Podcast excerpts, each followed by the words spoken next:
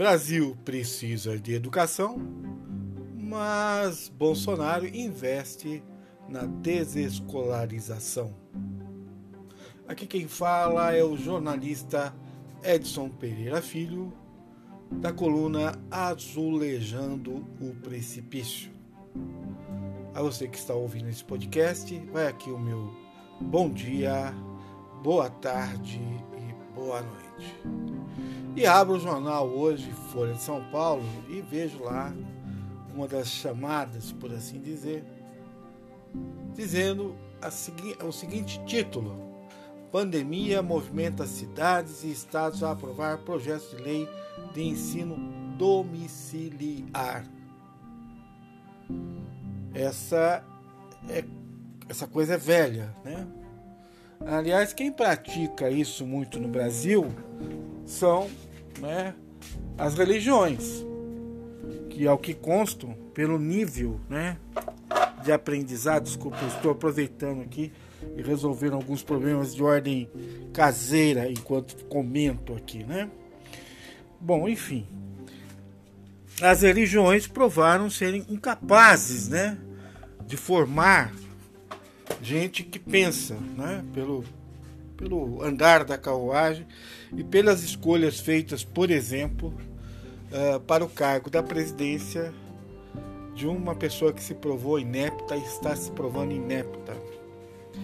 E é muito engraçado quando se insiste que as aulas presidenciais precisam acontecer na escola, quanto, quanto na contramão disso, o, prof, o presidente uh, aglomera pessoas como fez hoje, como fez ontem, andando de motos, uma, uma, um monte de motos, né?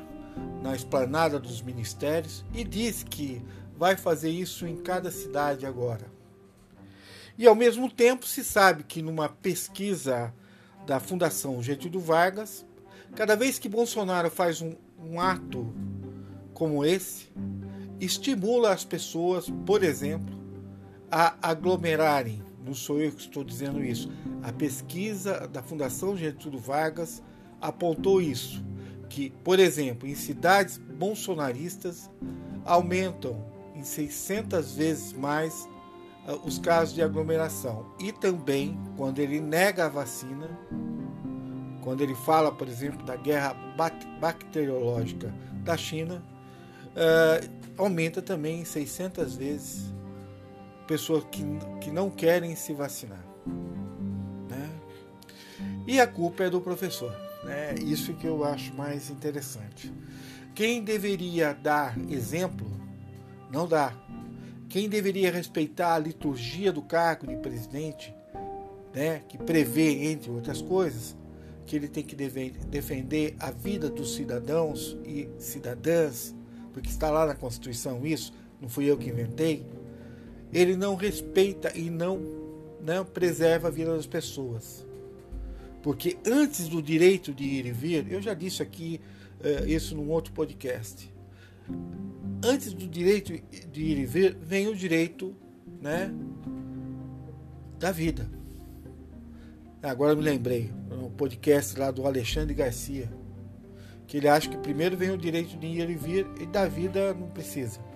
Então, como é que a pessoa vai andar se ela está morta de Covid? Ela precisa ter a vida, né? Apesar que o Alexandre Garcia, acho que ele, ele conta muito com os zumbis. Como Bolsonaro contou com os zumbis para se eleger. Né? Então, para fazer um preâmbulo, eu dei uma, uma raciocinada assim, mas para discutir o seguinte: por que ensino domiciliar, né? Se a contar dos pais, de gerações que foram formadas, né? Há um problema grave, né? De falta de ensino. Né? Os Estados Unidos, que a gente eh, vangloria, diz que ah, há né, muitas condições de muitas escolas boas, educação boa, está no mesmo patamar, na mesma dificuldade, por exemplo, que a educação brasileira. O mesmo nível de evasão escolar, aqui em São Paulo, segundo o estudo do próprio uh, governo do estado de São Paulo, uh, de 4 milhões de, de, de, jovens que foram acompanhados no ensino que vai do, do, quinto ao nono ano e também no ensino médio, 3 milhões e pouco, chegou-se à conclusão que a evasão aconteceu, né? porque não se tem aula presencial e e porque eh, o aluno, de uma certa forma, eh, se desinteressou eh, dessa educação híbrida, né? online, hora online, hora presencial. Apesar que, como professor, e aqui eu vou sair da condição de, de jornalista para comentar como professor. O aluno que é bom presencialmente, ele é bom uh, remotamente. Eu estou vendo isso, claro. O aluno que participa na sala participa uh, remotamente. Mas o que eu estou querendo dizer com isso? É que se a gente pegar, a partir desse pressuposto que eu levantei, e pegar uh, e ver uh, o problema da evasão, ele é um problema que vem de anos, não começou agora. E toda vez que se fala em investimento em educação, acontece o contrário é sempre tirado da educação para uma outra área que não tem nada a ver. Né?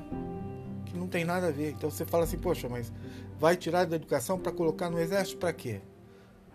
Nas Forças Armadas para quê? Eles não seguem nem a LDB, Lei de Diretrizes e Bases da Educação. Eles passam por cima da Constituição. Eles não, não seguem o programa de educação nosso. Né? Eles não têm formação básica, para ser mais claro, nas escolas militares. Né? Se a gente for comparar o nível de aluno com aluno, a gente vai, vai ver qual é a diferença entre um aluno da escola pública e um aluno uh, do Exército. O aluno da escola pública, eu aposto, leva e leva de goleada. Ganha. Né? Agora, mas o que, que isso resolve no frigir dos ovos?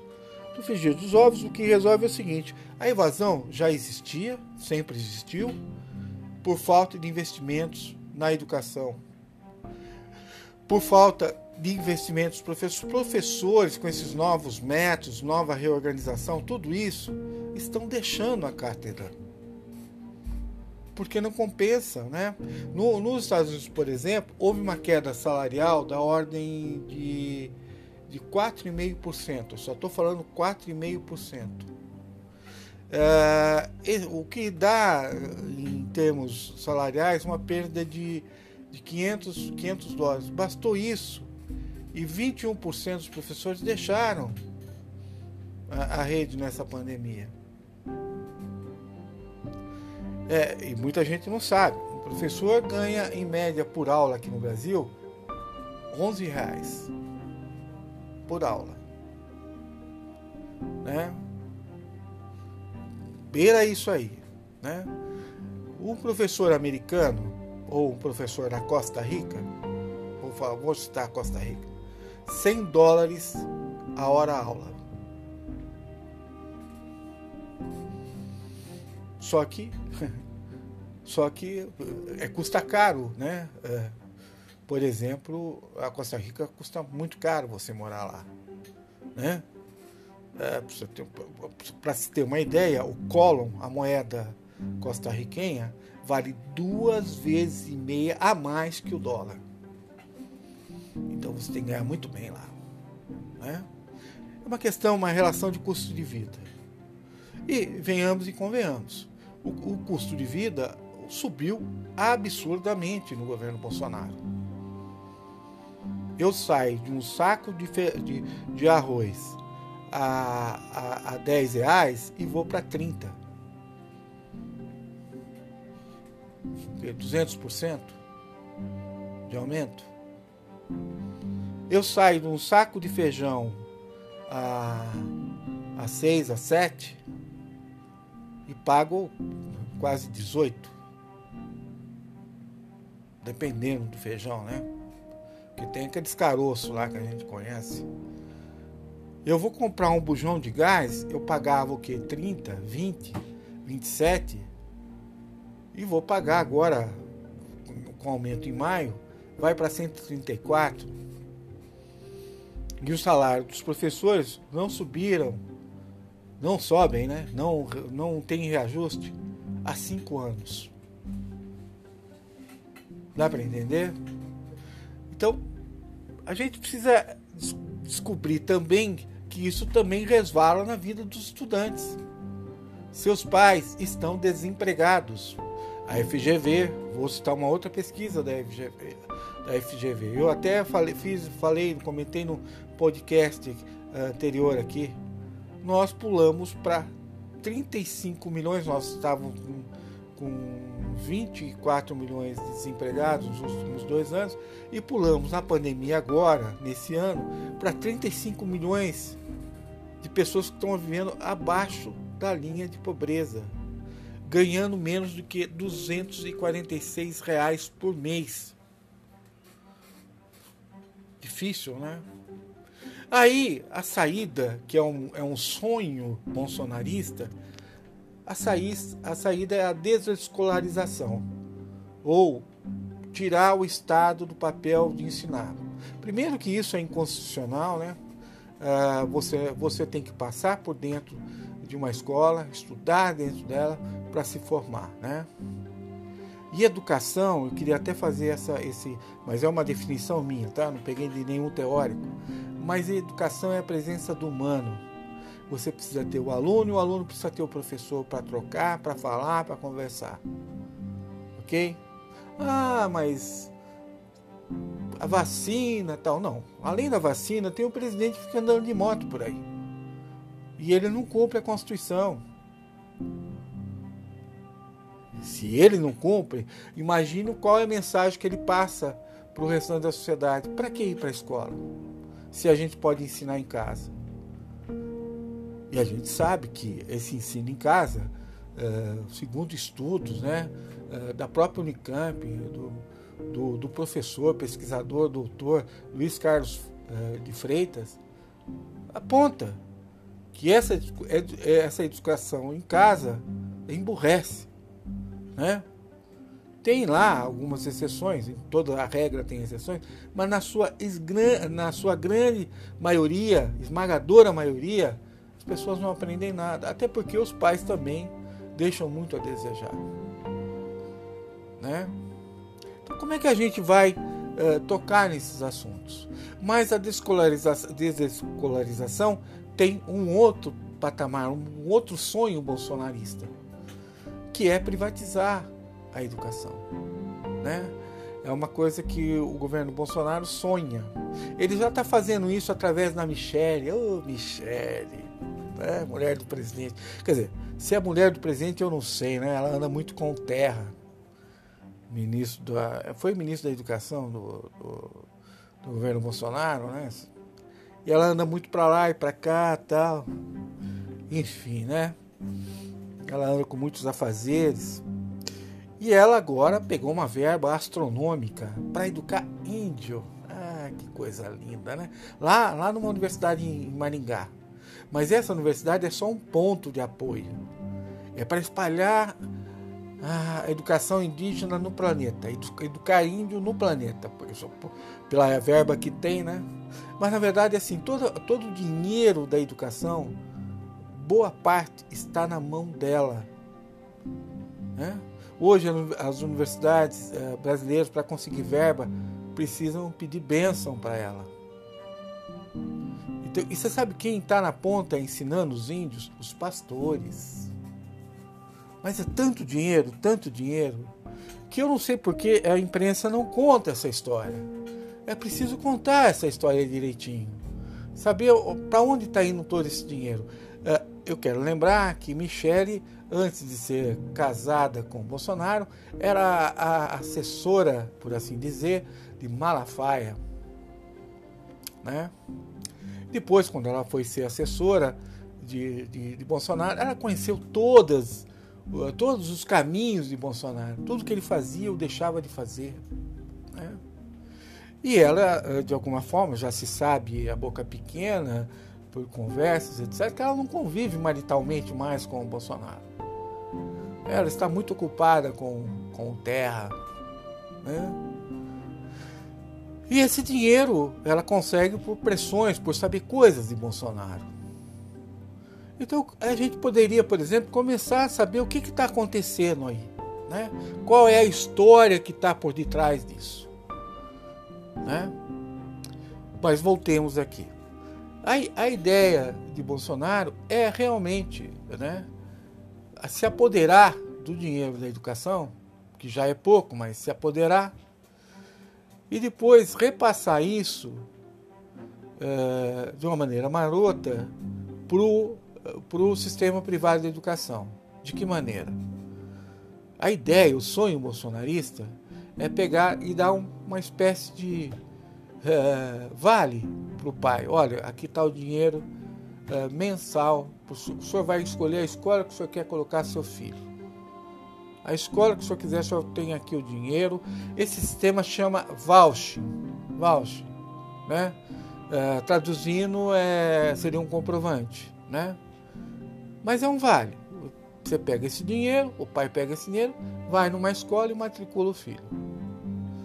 A ideia é ir destruindo o sistema público de educação. O sistema público de educação, que até prova em contrário, tem conseguido grandes, grandes pontuações melhores no, no PISA em relação ao ensino privado brasileiro. Com tudo jogando contra, ainda o ensino público é melhor. Né? Sou eu que estou dizendo isso. Vá lá no sistema PISA, veja lá que é um dado mundial.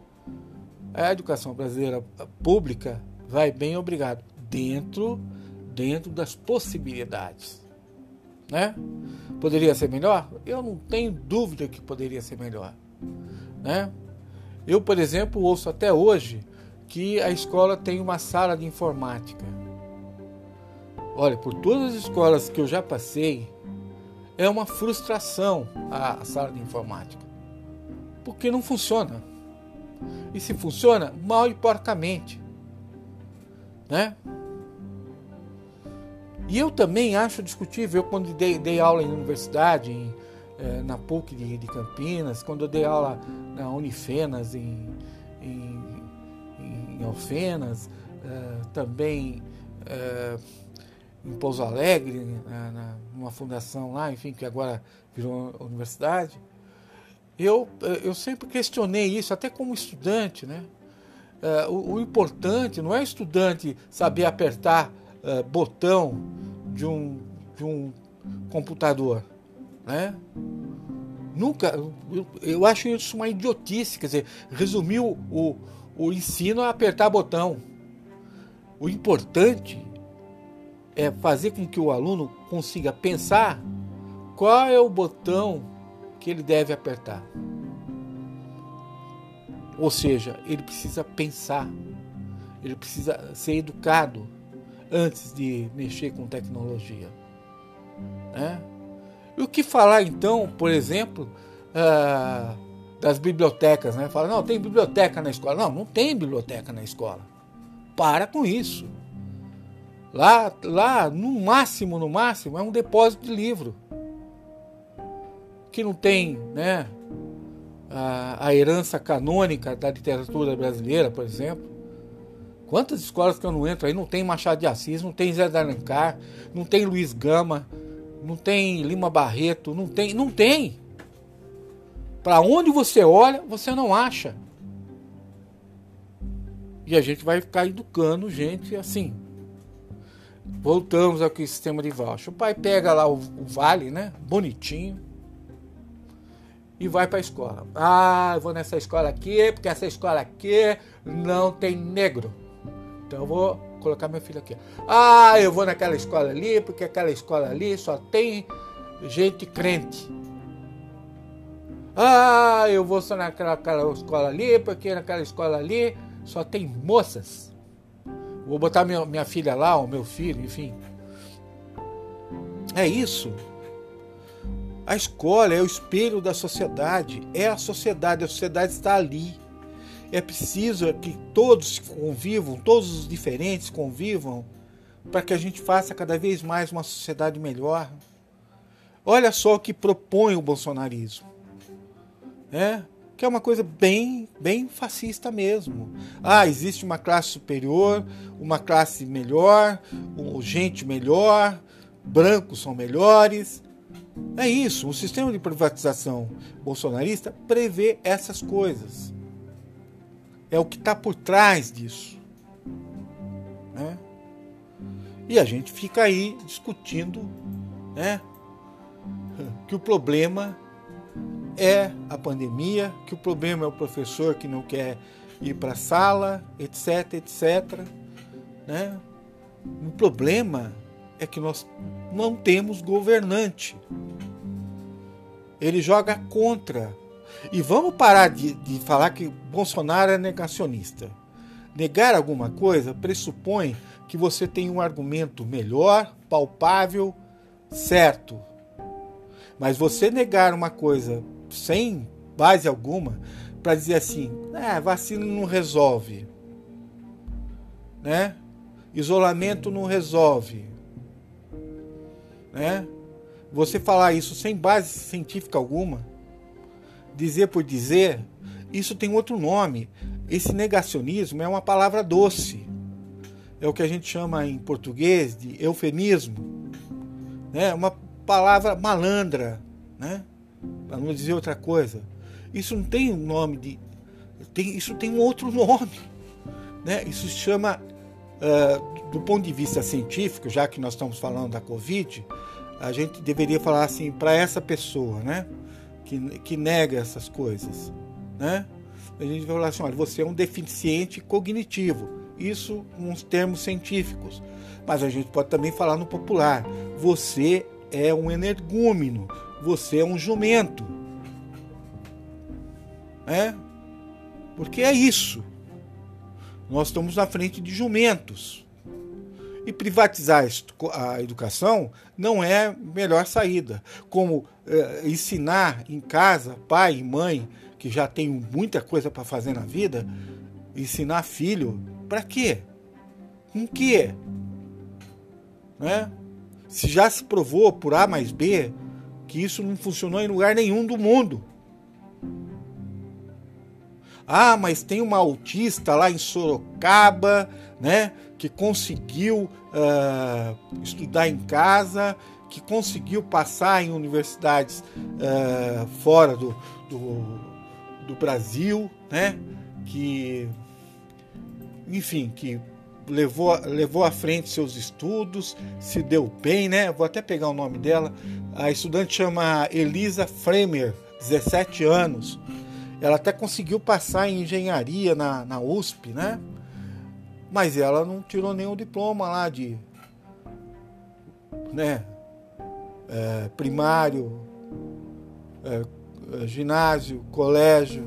Aí a universidade fala assim: ó, cadê, cadê os seus diplomas? É, eu não tenho, eu estudei em casa. Né? Em universidades americanas, isso foi aceito. Oh, foi legal, né? Pô, então nós vamos copiar os americanos, né? Pois é, foi aceito. Foi aceito um monte de coisa lá. E a educação foi pro buraco. Os Estados Unidos hoje, ele depende de todas as pessoas que estudam no mundo para ir para lá. Ele, ele, ele, ele compra, ele traz, ele tenta trazer todos os pesquisadores que ele, que ele pode trazer, porque ele sabe que capital, capital intelectual gera muito dinheiro. Uma pessoa, um, um doutor em física, por exemplo, ele chega a gerar quase que 20, 30 mil empregos. Com o, só com aquilo que ele elaborou, com, aquele, com aquilo que ele criou. Né? E, o, e o, os Estados Unidos uh, não tem, uh, é um dado assim que todo mundo acha um absurdo, mas não tem doutor nativo nos Estados Unidos. A maioria dos doutores, doutores com doutorado, né, em diversas áreas, são de fora. Né? E a gente precisa realmente uh, ter uma educação melhor. Mas melhor, vamos parar com esse papo que tem que melhorar, que a vida tem que melhorar. Só que não melhora nada. A educação vem só perdendo uh, investimentos. Né?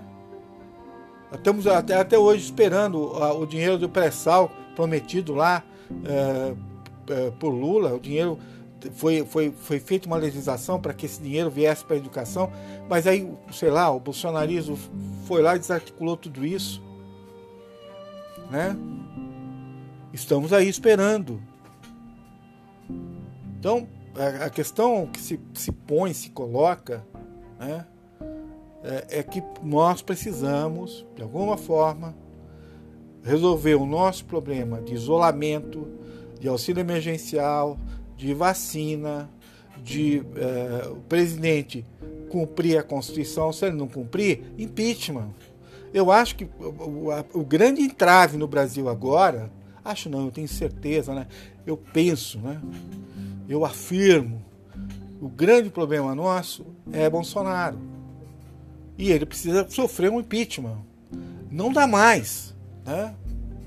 Não dá mais. A FGV diz: claramente. Cada vez que ele faz uma declaração contra a vacina, ninguém vai vacinar. Aumenta em 600 vezes isso. Já passou da hora da gente, sabe, tirar esse presidente. Porque senão eu vou continuar falando para a maioria das pessoas que querem uh, uh, destruir a educação vocês são deficientes cognitivos, uh, ou no popular, vocês são energúmenos, burros, não é? Não tem outra coisa. Bom, aqui quem falou foi o jornalista Edson Pereira Filho. A você que me escutou, repasse esse podcast. O nosso país já padece de vários problemas. Agora, eh, estragar mais a educação, tenha paciência.